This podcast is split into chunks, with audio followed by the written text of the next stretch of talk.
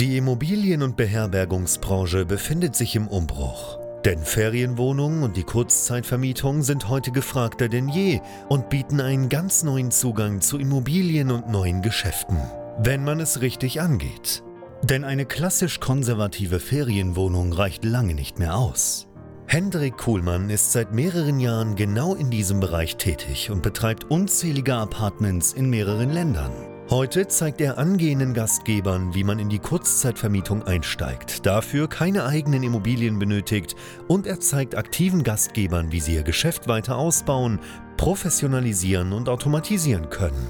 Denn für ein gut laufendes Geschäft in der Kurzzeitvermietung braucht es nicht viel Arbeit, sondern stabile und digitalisierte Prozesse, die sich automatisieren lassen. Herzlich willkommen zum Pro Hosting Podcast. Der Podcast zur Kurzzeitvermietung. Von und mit Hendrik Kuhlmann. Wie startet man mit 10.000 Euro 2024 nebenberuflich ein Airbnb-Business, ein Geschäft in der Kurzzeitvermietung? Das möchte ich dir heute in ja, einer Übersicht mal kurz vorstellen und damit willkommen zurück hier bei BNB Pro Hosting, dem YouTube-Kanal und Podcast rund um das Thema Kurzzeitvermietung von Ferienwohnungen, von Service Apartments über Portale wie Airbnb oder zum Beispiel Booking.com. Warum kann ich darüber sprechen? Nun, mein Name ist Hendrik Kuhlmann. Ich betreibe mittlerweile über 90 Ferienwohnungen in vier Ländern und hier bei BNB Pro Hosting haben wir bereits mehreren hundert Kunden im Rahmen unserer Trainingsprogramme dabei geholfen, sich mit Airbnb, mit Kurzzeitvermietung Vermietung nebenberuflich und teilweise auch hauptberuflich ein Geschäft aufzubauen. Und wenn du dich fragst, wie du 2024 nebenbei so ein Geschäft aufbauen kannst, dann kann ich dir das sehr, sehr gut erklären anhand meiner eigenen Geschichte. Denn ich habe mit Kurzzeitvermietung 2019 angefangen und mein Startkapital damals waren 10.000 Euro. So, wenn du 10.000 oder 15.000 Euro hast, dann solltest du dir erstmal über Folgendes klar sein, nämlich du brauchst für dieses Geschäft keine eigenen Immobilien im Eigentum, denn mit 10.000 Euro Startkapital wäre das schwierig, hier genügend Eigenkapital für den Kauf einer Immobilie zu haben. Stattdessen ist es in diesem Geschäft absolut möglich, sich Wohnungen oder beziehungsweise Immobilien genau für den Zweck, dass du sie weiter vermietest, entsprechend anzumieten. Das heißt, Arbitrage-Modell, manche kennen das Ganze auch als Rent-to-Rent. -Rent. Aber prinzipiell mietest du eine Immobilie, du richtest sie ein, um sie dann anschließend mit der Zustimmung des jeweiligen Eigentümers über Airbnb oder Booking.com weiter zu vermieten. Und das kann sich ziemlich lohnen, denn aus meinen 10.000 Euro sind ja vier Jahre später über 90 Wohnungen geworden, die ich mittlerweile nach diesem Modell betreibe. Das erste, was du verstehen musst, womit du anfängst, ist also erstmal, wie wirst du das überhaupt machen? Sprich, du möchtest dir mit deinen 10.000 Euro eine Immobilie anmieten, um sie dann später weiter zu vermieten. Du brauchst hier kein Eigentum und damit hast du eigentlich schon mal den ersten Schritt geschafft. Denn das muss man auch erstmal wissen, dass das geht. Im nächsten Schritt ist natürlich die Frage, wo fängst du an?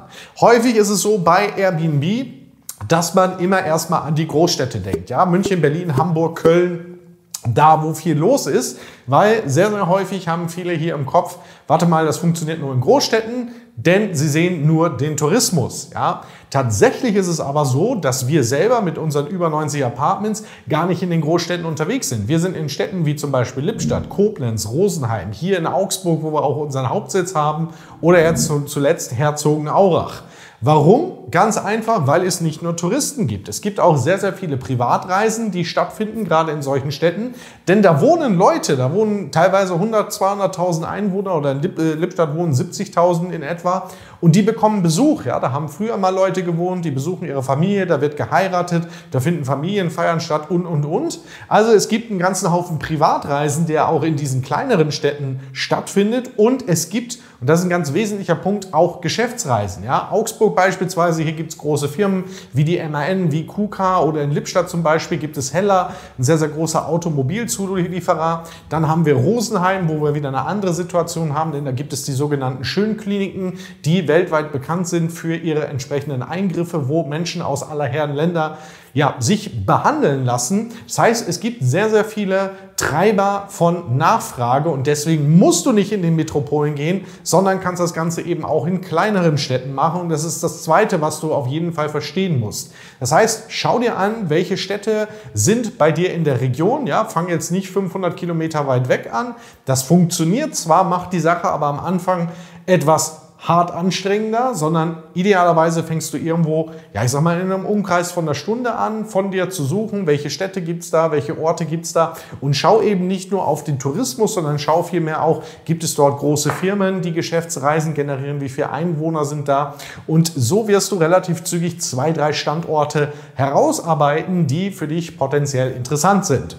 Das nächste, was du dir anschauen musst, ist, gibt es in diesen Städten je wieder entsprechende Regulierungen, sogenannte Zweckentfremdungssatzungen oder Ferienwohnungsschutzsatzungen. Die findest du überwiegend in Großstädten wie in Köln, in Berlin, in Hamburg, Frankfurt, Düsseldorf, ja, aber auch in Dortmund, teilweise eben aber auch in kleineren Kommunen. Und diese Satzungen heißen dann für dich, dass Wohnraum absolut tabu ist. Denn diese Zweckentfremdungssatzungen oder Ferienwohnungsschutzsatzungen, die sagen, der Wohnungsmarkt hier in dieser Kommune ist angespannt und es darf nicht zusätzlich noch Wohnraum zweckentfremdet werden, zum Beispiel für Ferienwohnungen oder für Leerstand.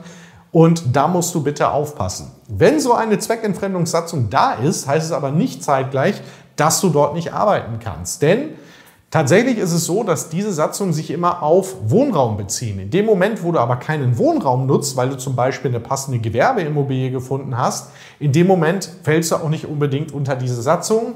Aber das Ganze musst du bitte anschauen. Haben wir hier auch noch entsprechende Inhalte natürlich auf dem Kanal. Können wir dir hier oben auch noch mal entsprechendes Video verlinken. Wenn du jetzt natürlich weißt, wo du starten möchtest, wo es Sinn macht, ja, wo viele Geschäftsreisen zum Beispiel stattfinden, dann ist es häufig in den kleineren Städten auch ganz praktisch, weil es weniger Wettbewerb gibt. Und wenn du dich jetzt mal auf Airbnb oder Booking.com umschaust und mal deinen Wettbewerb wirklich anguckst im Rahmen einer Wettbewerbsanalyse, wirst du häufig feststellen, dass ganz, ganz viele Ferienwohnungen, Apartments, die bei Booking.com oder Airbnb gerade in solchen kleineren Märkten inseriert sind, die absoluter Schrott sind. Ja, das heißt, du hast hier in der Regel einen Wettbewerb, wo du dich sehr, sehr schnell auch später durchsetzen kannst mit einer geil ausgestatteten Wohnung. Die musst du jetzt aber im nächsten Schritt erstmal bekommen. Das heißt, du musst jetzt Eigentümer suchen, die dir das Ganze erlauben. Und das ist ganz, ganz wichtig, dass du die Zustimmung des Eigentümers hast, diese Immobilie entsprechend weiter zu vermieten im Rahmen der Kurzzeitvermietung. Und jetzt versuch nicht irgendeinen Bullshit da zu machen, den auch andere hier bei YouTube oder teilweise in den sozialen Medien entsprechend vermitteln und irgendeine Geschichte zu erfinden über Auslandssemester oder sonst wie, oder dass du die Ferienwohnung privat nutzen möchtest, sondern mach einfach von Anfang an einen klaren Tisch und sag dem Eigentümer, was du mit dieser Wohnung vorhast und welche Vorteile er davon hat. Ja? Und da gibt es einen Haufen Vorteile und das ist nicht unbedingt Geld, sondern das können eben auch zum Beispiel eine lange Zusammenarbeit sein, potenziell gemeinsames Wachstum. Aber auch dazu haben wir hier auf dem Kanal entsprechenden Content, können wir dir hier auch nochmal verlinken. Das heißt, das muss klar sein. Von Anfang an machst du klaren Tisch und dann gehst du auf den Portalen wie Immobilien Scout, Immowelt oder eBay Kleinanzeigen auf die Suche nach passenden Wohnungen. Idealerweise hast du bei dir in der Wettbewerbsanalyse auch schon festgestellt, was für andere Inserate da sind. Sind das zum Beispiel ganz, ganz viele ganz kleine Wohnungen? Sind das viele große Wohnungen? Damit du auch so ein bisschen weißt, okay, wo ist denn vielleicht die Lücke, in die ich hier tatsächlich reingehen kann? Da gibt es auch Plattformen wie zum Beispiel AirDNA. Können wir dir auch nochmal unterhalb des Videos verlinken was dir da eine erste Datengrundlage entsprechend verschafft für auch eine Kalkulation und wo du siehst, welche Lücken es in diesem Markt gibt. Kleiner Disclaimer zu AirDNA. Bitte, bitte, bitte verlass dich nicht nur alleine auf diese Plattform für deine Marktanalyse, denn AirDNA bildet zum Beispiel nur Airbnb und VRBO ab, aber nicht Booking.com. Das heißt, ein Riesenanteil fehlt dir in diesen Daten, sodass du hier, wenn du nur auf AirDNA baust, auf jeden Fall falsche Rückschlüsse ziehen wirst. Wenn du jetzt aber weißt, wonach du suchst, dann bist du auf den Portalen unterwegs und kannst natürlich dort Eigentümer anschreiben. Und ich würde dir eben raten, wie gerade schon gesagt, von Anfang an klaren Tisch zu machen und vielleicht schon mal anzuteasern, welche Vorteile potenziell der Eigentümer hat. Jetzt ist es so, dass diese Wohnungen oder diese Immobilien, bei denen du das machen kannst, natürlich nicht auf Bäumen wachsen und dass nicht jeder Eigentümer damit auch einverstanden ist. Das heißt, viele werden dir am Anfang auch gar nicht zurückschreiben. Aber das ist völlig in Ordnung, denn wenn du da offen rangehst, von Anfang an einen klaren Tisch machst, dann sorgst du auch dafür, dass sich natürlich nur die Eigentümer melden, die sich das auch vorstellen können, was dir wiederum Zeit spart, denn du musst nicht dauernd zu irgendwelchen Besichtigungen gehen, dich da rumdrücken, bis du irgendwann doch mit dem Thema um die Ecke kommst, um dann festzustellen, passt für den Eigentümer überhaupt nicht, weil dann hast du herzlichen Glückwunsch, viel Zeit von dir und von deinem Gegenüber verschwendet und das muss absolut nicht sein. Wenn du hier dran bleibst, dann ist das irgendwann tatsächlich eine Frage der Zeit, bis du eine Wohnung findest, die du potenziell für dein Geschäft auch anmieten könntest. So, wenn du so eine Wohnung gefunden hast, ganz wichtig, musst du bitte auch noch prüfen, ob eine sogenannte Nutzungsänderung mit dieser Immobilie auch möglich ist. Ja, es muss nicht unbedingt eine Wohnung sein, auch kleine Büros oder Einzelhandelsflächen oder Praxen können sich hier je nach Schnitt entsprechend vereignen. Aber du solltest auf jeden Fall schauen, in Zusammenarbeit zum Beispiel mit dem Bauamt, ist es hier möglich, eine sogenannte Nutzungsänderung durchzuführen von was auch immer die Immobilie heute als Nutzungsart hat zu Ferienwohnung, Service Apartment oder dergleichen. Warum? Weil es rechtlich notwendig ist. Viele das Ganze hier vergessen, aber wenn du dein Geschäft aufbaust, dann solltest du das von Anfang an rechtlich sauber aufbauen, damit du auch lange was dazu, davon hast. Zum Thema Nutzungsänderung haben wir natürlich auch ein bisschen Content, findest du ebenfalls hier nochmal entsprechend verlinkt.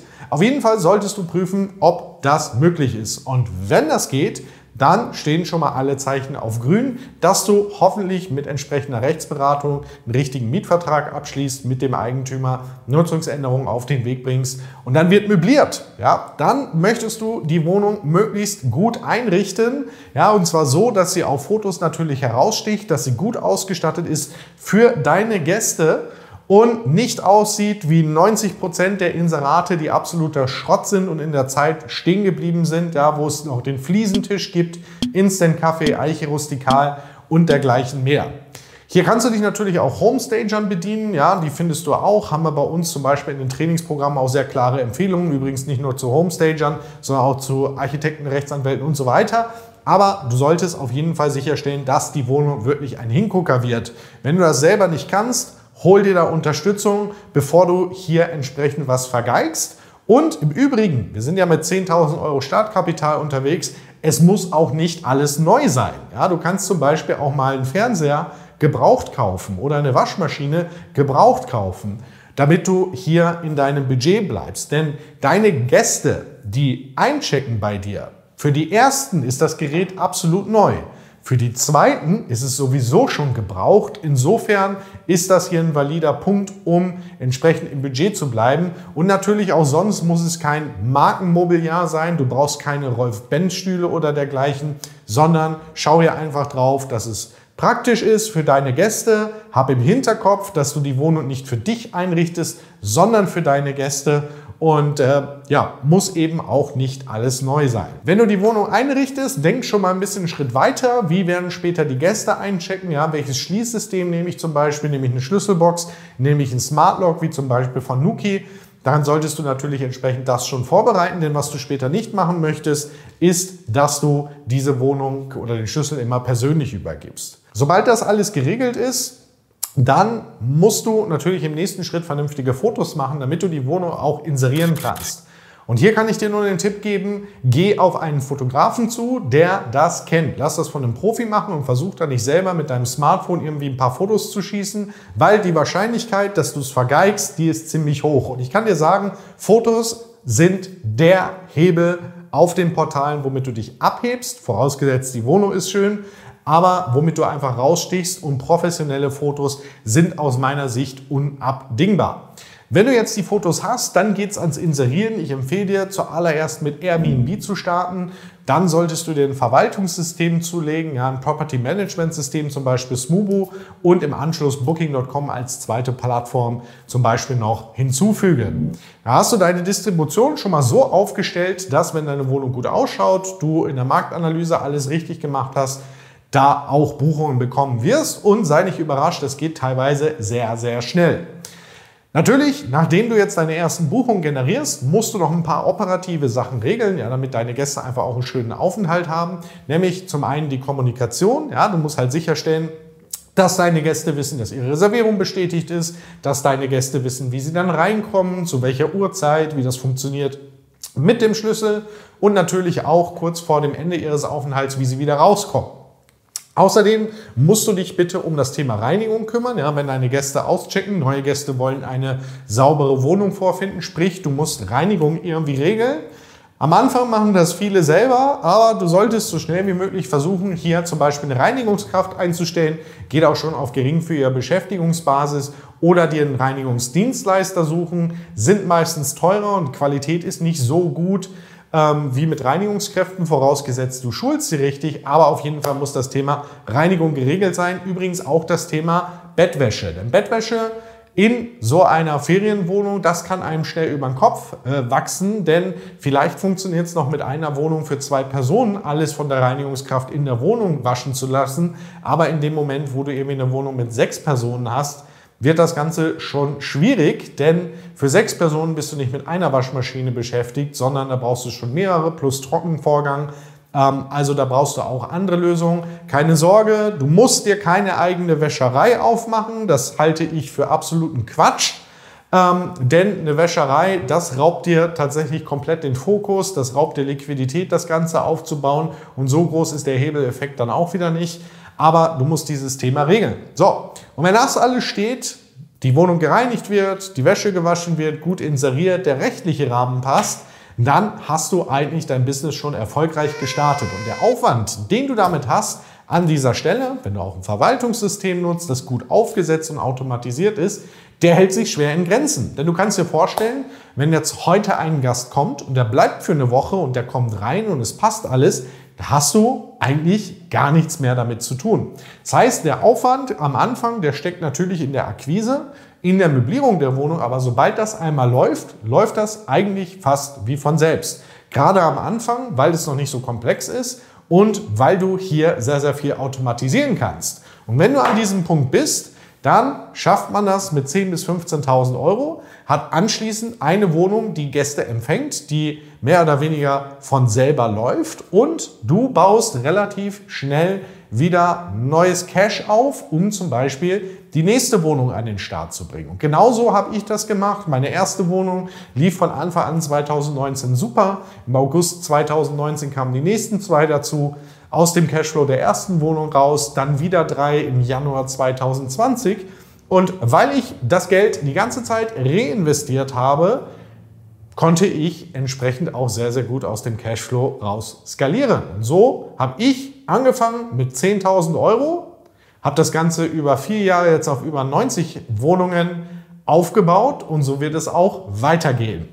Und genau nach dieser Vorlage kannst du 2024 dir nach wie vor nebenberuflichen Geschäft aufbauen. Ich war zu der Zeit übrigens Führungskraft bei der Deutschen Bahn, habe das gemacht bis zum Sommer 2021 und bin dann vollends selbstständig erst geworden mit guten 16 Wohnungen. Wäre durchaus früher schon gegangen, aber ich habe halt immer die Sachen reinvestiert. Auf jeden Fall, das ist ein Überblick über die ganzen Themen, über die einzelnen Schritte, die du machen kannst, um dir hier ein Geschäft mit Airbnb Ferienwohnungen aufzubauen.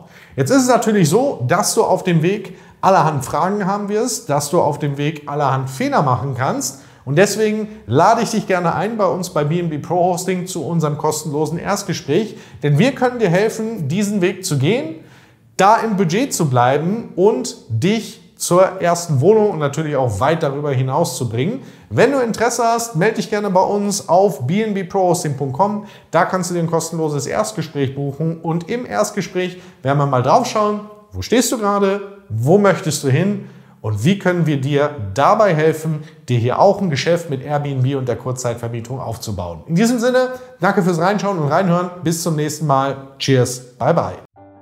Danke, dass du auch heute wieder zugehört hast. Wenn du auch heute wieder etwas für dich mitgenommen hast und dir der Podcast einen Mehrwert bringt, dann war das nur ein kleiner Vorgeschmack. Stell dir vor, wie erst dein Geschäft in der Kurzzeitvermietung und du im Rahmen einer intensiven Zusammenarbeit mit Hendrik Kuhlmann und seinem Team bei BNB Pro Hosting profitieren werden. Denk bitte daran, in so vielen Bereichen deines Lebens erhältst du Rat und Unterstützung. Deshalb, auch für dein Geschäft in der Kurzzeitvermietung brauchst du einen Mentor, der deine Situation gut kennt und dir zeigt, welche Schritte für dich die richtigen sind und welche nicht. Egal, ob du gerade erst am Anfang stehst und starten möchtest oder du schon ein laufendes Geschäft hast, das weiter automatisiert, optimiert oder skaliert werden kann. Gehe also jetzt auf www.bnbprohosting.com/termin und vereinbare deinen kostenlosen Beratungstermin. In diesem circa einstündigen Gespräch entwickeln wir gemeinsam mit dir eine individuelle Strategie. Du lernst, wie und wo du dich mit Ferienwohnungen und Apartments positionieren sollst, neue Objekte akquirieren kannst, welche Prozesse du benötigst, wie du sie automatisierst und sofort deine Auslastung, Umsatz und deinen Gewinn steigern wirst. Hendrik Kuhlmann ist der richtige Experte für dich und deine Herausforderungen. Er kennt die für dich optimale Lösung und Herangehensweise. Buche also jetzt deinen kostenlosen Beratungstermin unter www.bnbprohosting.com/termin.